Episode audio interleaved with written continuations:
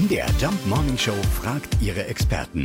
Fakt oder Fake? Tja, ist der Weihnachtsmann schneller als jede Rakete? Unterwegs an den Grenzen der Physik tausende Male schneller als Flugzeuge?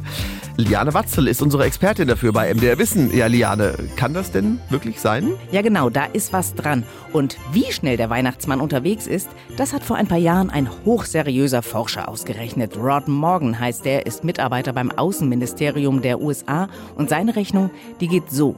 Ungefähr 300 Millionen Kinder auf der ganzen Welt feiern mit ihren Familien Weihnachten und warten natürlich alle gespannt auf die Bescherung. Wenn jetzt jedes Kind dabei ein Kilogramm Geschenke bekommt, dann wiegt der Schlitten schon mal 300.000 Tonnen. 200.000 Rentiere ziehen dann den Schlitten und haben 31 Stunden, um durch alle Zeitzonen der Welt zu rauschen. Dann wird's aber ein bisschen hektisch, denn der Weihnachtsmann besucht dabei immerhin 700 Familien pro Sekunde. Und das mit der 3000-fachen Schallgeschwindigkeit. Einfach unglaublich, oder?